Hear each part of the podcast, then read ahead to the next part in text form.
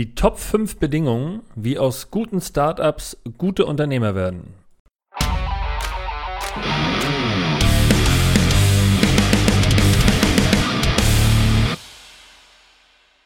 Ja, heute gibt es eine Top 5 Folge, wieder mal, weil mir oft auffällt, dass Existenzgründer ganz oft in ihrem Existenzgründungsstatus hängen bleiben, aber auch weil ich feststelle, dass ganz oft über Startups gesprochen wird und über bestehende Unternehmen, aber diese Metamorphose zwischen Startup und Gründer und bestehendem Traditionsunternehmen oder gestandenem Unternehmen, da ist meines Erachtens eine Lücke, die da klafft, die ganz selten nicht ähm, gefüllt wird oder die ganz oft nicht gefüllt wird oder die selten in der Öffentlichkeit besprochen wird. Und deshalb dreht sich die heutige Folge um die Top 5 Bedingungen, um aus einem guten Startup relativ schnell ein gesundes und gutes Unternehmen zu machen. Nummer eins, ganz wichtig, für mich eine der ganz wichtigen elementaren Dinge ist eine gute Unternehmensstruktur. Klingt banal, weiß ich, ist aber wirklich ernst gemeint und damit meine ich vor allem, ihr braucht eine wirklich gute, gerade heute digital, braucht man nicht drüber reden, sowieso digitale Faktorierungssoftware. Ihr dürft bitte oder hört auf, eure Rechnung mit Word zu schreiben. Fangt nicht an mit Word oder Excel. Das ist eine Standard-Office-Anwendung, die ist für alles Mögliche gut und Schriftverkehr. Bitte nehmt sie nicht für Rechnung. Abgesehen davon, dass es rechtlich nicht sauber ist, weil das Finanzamt gerne die Revisionssicherheit gewahrt wissen will ähm, das kann Word und Excel nicht, aber Word erinnert euch auch nicht an eine Mahnung und Excel ebenso nicht und Word erinnert euch nicht, auch nicht dran, ähm, welches die nächste Rechnungsnummer oder Angebotsnummer ist. Das heißt, das kostet eure Zeit und das ist eine, ein Hinweis für eine schlechte Struktur. Übrigens meine ich mit einer schlechten Struktur zum Beispiel auch von Anfang an immer geizig zu sein bei zum Beispiel ähm, Visitenkarten oder bei Briefpapier oder einfach eurem Layout für ein Logo oder einem Schild. Ich kenne viele Startups, die hier anfangen und knauserig sind und meinen, dass sie ja ein Logo günstig aus dem Internet ziehen können für 43,80 Euro oder auch gar nichts dafür bezahlen und dann hat man irgendwie einen lustigen Handwerker irgendwo und der passt ja so super auf die Visitenkarte. Ich kann euch sagen, wenn ihr irgendwann das erste Firmenauto habt und ihr wollt diesen lustigen Logo-Handwerker dann von eurem Menschen des Vertrauens auf ein Auto großgezogen haben, dann wird das Ganze sehr pixelig und spätestens da geht ihr zweimal bei, denn das wird optisch wie inhaltlich nicht passen und da greift dann wieder dieses Thema mit der mangelnden Struktur, denn dann fällt euch das Ganze auf die Füße. Also Punkt eins: die Struktur muss wirklich möglichst perfekt sein, denn dann müsst ihr da für lange, lange Zeit nicht mehr ran Stellt euch das Ganze bitte vor wie ein Jenga-Turm. Ihr kennt dieses Jenga-Spiel mit diesen äh, Holzklötzchen, die übereinander gestapelt werden.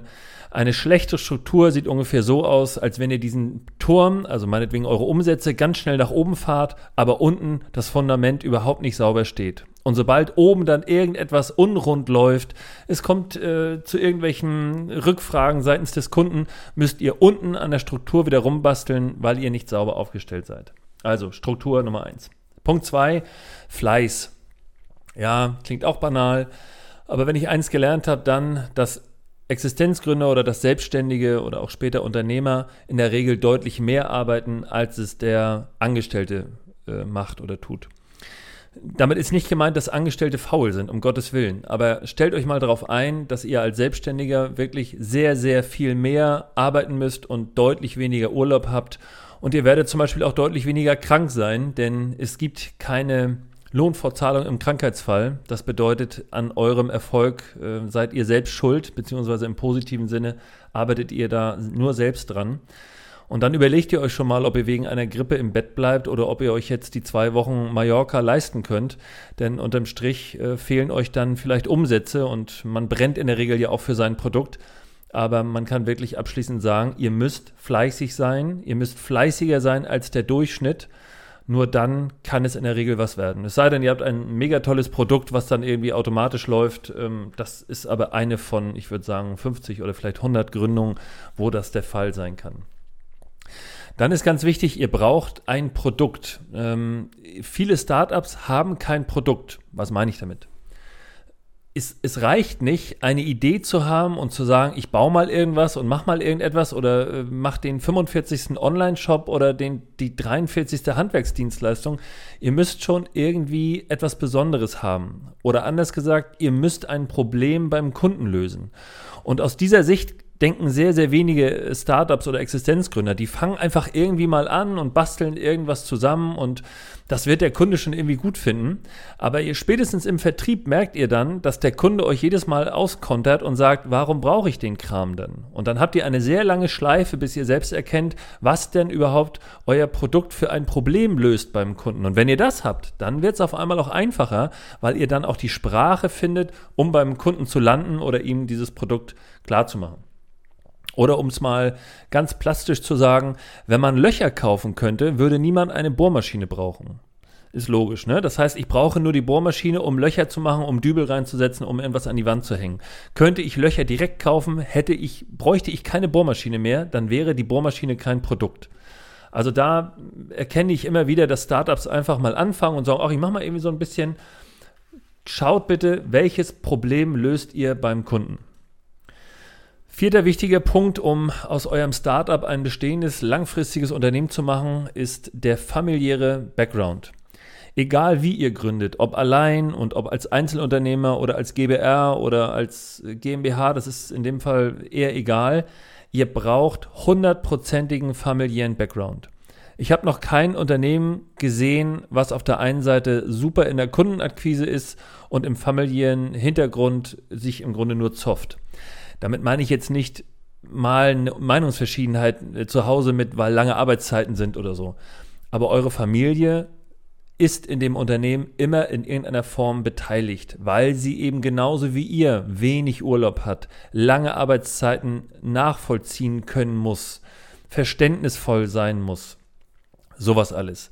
Und wenn ihr Kinder habt, gilt das natürlich für die Kinder genauso. Ihr werdet eure Kinder seltener sehen, wenn ihr euch selbstständig macht oder wenn ihr euch äh, in einer Form, in einer Gründung befindet. Das heißt, der familiäre Background extrem wichtig und bei einer GBR oder bei einer Gründung mit einem Partner zusammen gilt das natürlich übergreifend auch für die Familie des Gründungspartners. Es bringt nichts, wenn ihr euch mit eurer Frau oder eurem Mann gut versteht, aber die Ehefrau oder den Mann der Gründungspart des Gründungspartners überhaupt nicht mögt oder ständig anderer Meinung seid. Das führt meistens sehr, sehr schnell zur äh, Auseinandersetzung des Unternehmens und führt dazu, dass euer Unternehmen nicht lange am Markt bleibt. Völlig eindeutig. Ja, und dann zu guter Letzt aus meiner Sicht ganz wichtig, Durchhaltevermögen und Verzicht. Vielleicht zunächst mal zum Verzicht. Viele Menschen docken ihre Ausgaben ziemlich genau da an, wo ihr Einkommen endet. Beziehungsweise das, was an Einkommen reingeht, geht an Bedürfnis und an Kosten wieder raus. Das Konto wird zum Ende des Monats wieder leer gemacht. Wenn ihr so als Existenzgründer agiert, werdet ihr es wahrscheinlich schwer haben, erfolgreich am Markt zu sein. Einfach aufgrund der Tatsache, weil ihr immer auf das Goodwill der Bank oder eure Gläubiger angewiesen seid, denn ihr habt halt nicht ein stetiges Einkommen. Das ist eher unwahrscheinlich, sondern ihr lebt von den Umsätzen, die ihr am Kunden generiert. Und am Ende des Jahres möchte das Finanzamt vielleicht auch gerne nochmal ein bisschen Einkommensteuer, vielleicht ein bisschen Gewerbesteuer haben, Körperschaftssteuer, je nachdem, was ihr für eine Rechtsform habt. Und spätestens dann bricht der Krug, wenn ihr das gesamte Geld ausgegeben habt. Also als Gründer oder als Unternehmer, als Jungunternehmer müsst ihr Verzicht üben, denn am Ende des Tages ist nicht das Geld übrig, was ihr am Anfang des Jahres oder in der Mitte des Jahres vielleicht auf eurem Konto seht. Davon kann eine Menge weggehen, vielleicht sogar auch als Vorbereitung für das neue Jahr. Denkt mal an den Einzelhandel, wo ihr Ware kaufen müsst oder schon bestellen und schon bezahlen müsst, in Vorlassung gehen müsst.